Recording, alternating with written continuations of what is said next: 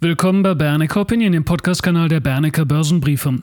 Diese Episode ist eine Podcast-Variante des Aktienschnelltests von Michael Hüsken und Volker Schulz. Die eigentliche Sendung konnten Abonnenten im kostenpflichtigen Bernecker TV-Programm bereits am Donnerstag, dem 5. Januar 2023 nutzen, also dem Tag der Aufzeichnung. Übrigens, diese Sendung enthält auch den werblichen Hinweis auf den Börsentag in Dresden. Aus unseren Reihen werden voraussichtlich auch Michael Hüsken und Volker Schulz vor Ort sein. Außerdem ist ein Live-Vortrag mit Hans Saar Bernecker geplant. Die Teilnahme am Börsentag ist kostenlos, Sie müssten sich aber bitte vorher anmelden. Schauen Sie gerne mal auf der Webseite des Börsentags vorbei. Wir arbeiten mit dem Veranstalter als Werbepartner zusammen. Also die Adresse www.börsentag-dresden.de Beachten Sie, dass Sie bei Börsentag bitte OE schreiben, also nicht Ö. Also ich sage es nochmal, www.börsentag mit OE-dresden.de. Und nun eine gute Zeit Ihnen mit dieser Bernecker Opinion Podcast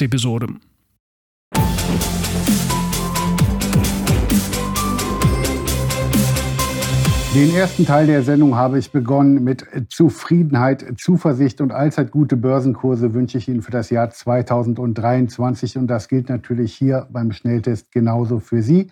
Und damit ein herzliches Willkommen zu einer neuen Ausgabe vom Schnelltest. Zugeschaltet ist mir, Sie sehen es gerade selber, Volker Schulz. Und wir legen direkt los, Volker. Du hast Knalleraktien mitgebracht. Wir beginnen direkt mal mit der Tesla. Im letzten Schnelltest am 15. Dezember, da notierte Tesla noch bei 160 Dollar. Dein erstes Ziel war 100 Dollar. Da sind wir fast. Wie geht es nun weiter?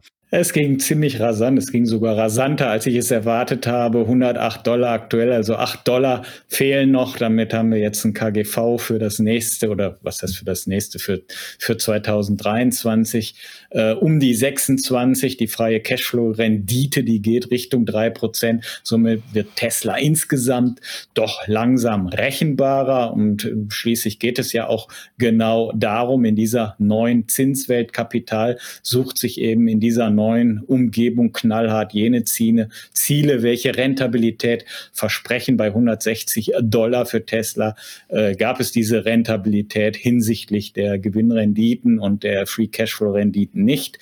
Ähm, ja, Jetzt wurden natürlich noch die Auslieferungszahlen äh, verfehlt, beziehungsweise die, die Schätzungen wurden verfehlt im Dezember. Deshalb gehen die Analysten jetzt dazu über, dass sie den fairen Wert für Tesla nochmals leicht absenken. Und auch ich würde den fairen Wert nochmal leicht absenken wollen, so um die 90 Dollar. Das heißt aber auch, wenn ich hier bei Tesla einen Einstieg suche und ich den fairen Wert um die 90 Dollar etwa sehe, dann muss ich natürlich schauen, dass ich deutlich unter diesen Marken einsteige. Deshalb würde ich sagen, ab 75 Dollar kaufe ich strategisch Tesla vorher noch nicht. Wir haben den Chart gerade gesehen, der sah auch technisch bescheiden aus und das ist auch das Schlagwort für die nächste Aktie, denn auch da sieht der Chart technisch höchst bescheiden aus. Apple. Ja, das ist richtig. Apple wächst operativ eben nicht mehr zweistellig, kommt aber immer noch auf ein KGV um die 20. Erste Stimmen in den USA gehen inzwischen davon aus, dass die Umsatzschätzungen für das neue Geschäftsjahr 22, 23 im Frühjahr nochmals leicht sinken werden. Apple ist ein Top-Unternehmen, überhaupt keine Frage. Aber wenn man sieben bis acht Prozent Umsatzwachstum in den nächsten Jahren erwartet, dann kann man eben bei einem Zinsniveau von fünf Prozent kein Ziel von 180 Dollar hier draufschreiben. Ja, das, äh, wenn es so wäre, ja, dann wären wir beim Jahresende 23, hätten wir ein KGV um die 29 beziehungsweise eine Gewinnrendite von 3,5 Prozent und das passt eben nicht zu diesem Zinsumfeld. Aktueller Konsens für äh, das äh, Geschäftsjahr 24, 25 ist beim Gewinn je Aktie übrigens 7,11 Dollar. Würde ich Apple für 24, 25, also mit viel Wohlwollen, ja, mit einem KGV von 20 bewerten, dann läge das Potenzial hier auf zwei Jahre um die 142 Dollar. Das wären rund 12 Prozent Potenzial. Das ist nicht die Welt. Ich denke, Apple ist mit einem KGV von 18 etwa fair bewertet. Mehr geht meiner Meinung nach hier nicht. Das heißt, es wird auch in den nächsten Quartalen für Apple im Kurs weiterhin sehr mühsam bleiben. Die folgende Aktie steht bei euch seit einiger Zeit auf Verkauf. Die ist jetzt zum Jahresbeginn sehr fest. Warta. Ja, siehe da, Warta kann auch steigen. Wir sehen jetzt zum Jahresbeginn zweistellige Pluszeichen. Frage, ist das die Trendwende für meinen oder einer meiner Lieblings, äh, einer meiner Lieblingsbären? Ich denke, nein. Es ist eigentlich das typische Bild, was wir zum Jahresbeginn sehen. Gespielt werden eben hier zunächst die Top-Verlierer aus 2022, egal ob es das substanzhaltig ist oder nicht. Äh, sowas läuft dann auch schnell in den nächsten Tagen wieder aus. Der operative Ausblick für Warta 2023 bleibt düster.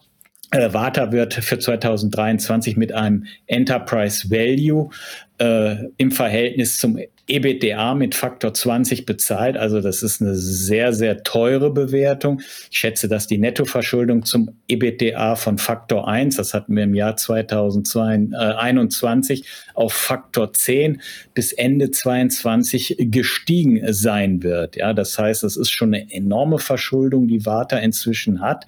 Ich gehe davon aus, dass man wirklich auch die Kreditvereinbarungen hier verletzen wird. Das könnte auch noch negative Konsequenzen haben. Mithin, man wird 2023 neues Kapital, neues Eigenkapital benötigen.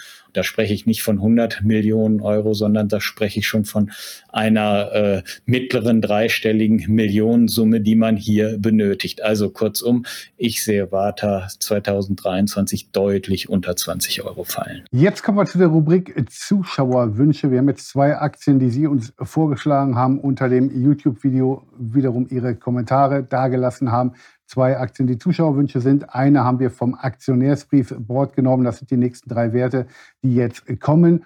Wenn Ihnen das, wo wir gerade dabei sind, bisher gefallen hat, gerne ein Like da lassen und gerne immer fleißig Vorschläge unter das Video schreiben. Vielen Dank dafür.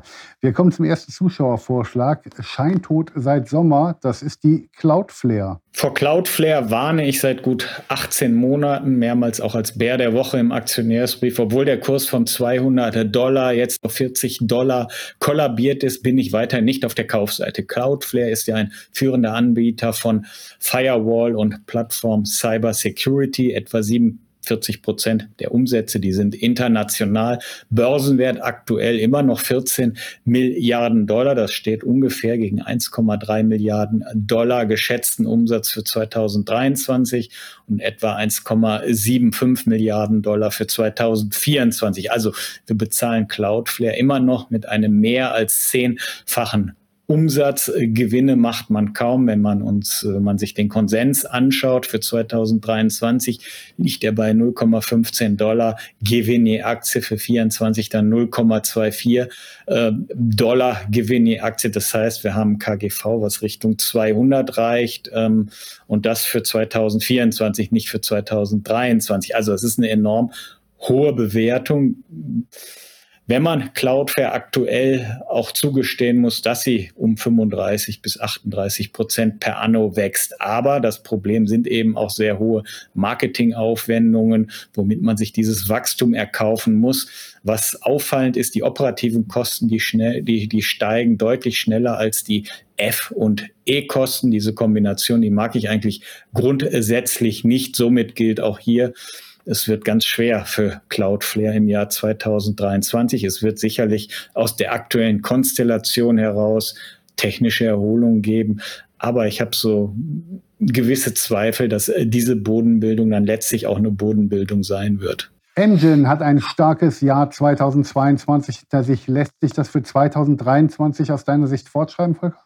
Ja, Amgen brachte 2022 rund 15 Prozent Performance. Äh, in Euro waren es sogar aufgrund der Dollaraufwertung noch mehr. Man ist ja etwa mit 140 Milliarden Dollar Börsenwert einer der größten Pharma-Player der Welt. Dafür gibt es dann auch 10 Milliarden oder über 10 Milliarden Dollar freien Cashflow jährlich. Das heißt, die Free Cashflow-Rendite liegt über 7 Prozent.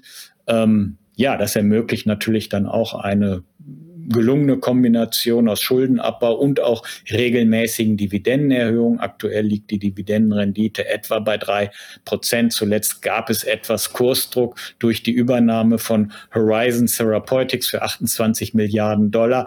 Aber grundsätzlich Engine mit sehr solider Pipeline einer einem sehr stark wachsenden äh, Biosimilar-Geschäft. Ich denke, wer es defensiv mag, der ist hier bei Amgen sehr gut aufgehoben. Ich gehe auch davon aus, dass sich der moderate Aufwärtstrend, den wir auch in den letzten fünf Jahren in der Aktie gesehen hat, sich so weiter fortsetzen wird. Es ist alles nicht sensationell, aber es ist ein kontinuierlicher Trend, in dem man, auf den man sicherlich setzen kann. Und der letzte Wert für heute, PayPal. Da fragt man sich auf unserem Board, gibt es ein Comeback in 2023, Volker? PayPal arbeitet an der Bodenbildung bereits seit Sommer, wie man es hier im Chart doch deutlich erkennen kann. Es ging ja von 300 Dollar auf etwa 70 Dollar, macht aktuell noch 85 Milliarden Dollar Marktkapitalisierung. Äh, dass diese Bodenbildung aktuell noch nicht abgeschlossen ist, liegt vielleicht auch daran, dass die Umsatztaxen seit Sommer nochmals um 2,7 Prozent circa gesunken sind. Man rechnet jetzt für 2022 mit 27,5 Milliarden Dollar Umsatz. 2021 waren es übrigens 25,3 Milliarden Dollar. Also PayPal wächst, das muss man ganz klar sagen. Und die Taxen, die Umsatztaxen für 2023, die liegen um die 30 Milliarden Dollar. Das entspricht dann etwa einer 2,8-fachen Umsatzbewertung. Damit kann ich eigentlich gut leben. Besonders wichtig daran ist eben, PayPal generiert freien Cashflow trotz aller Probleme.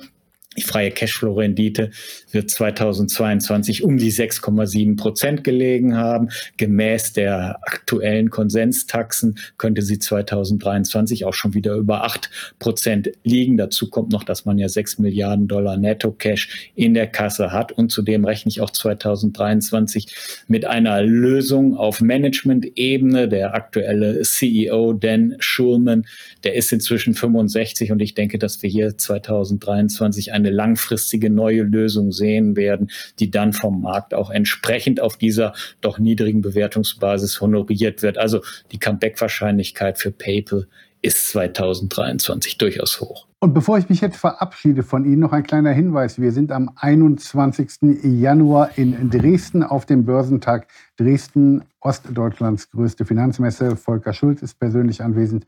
Ich bin persönlich anwesend. Also wenn es in Ihren Terminkalender passt, würden wir uns freuen, Sie dort begrüßen zu können. Alle weitere Informationen finden Sie auf www.börsentag-dresden.de.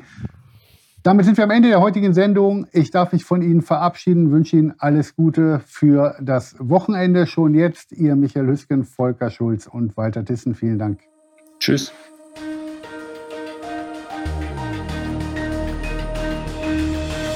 Übrigens, haben Sie Lust auf die eigentliche Hauptsendung inklusive Teil 1 und viele weitere Beiträge der Bernecker Redaktion?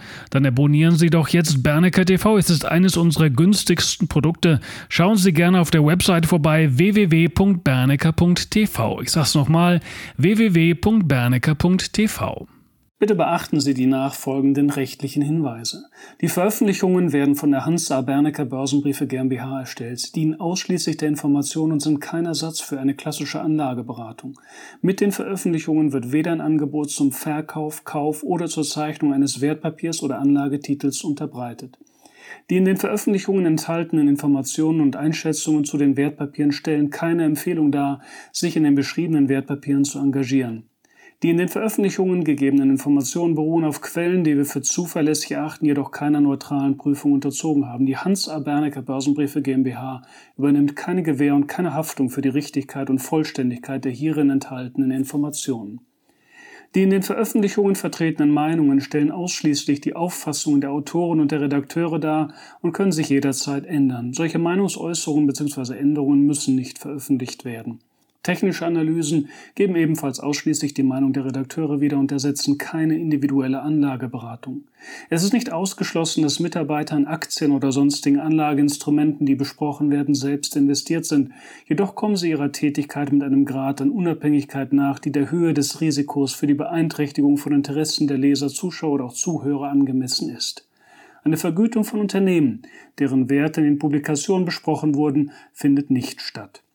Die vergangene Entwicklung besprochener Wertpapiere und Anlageinstrumente ist nicht notwendigerweise maßgeblich für die künftige Performance.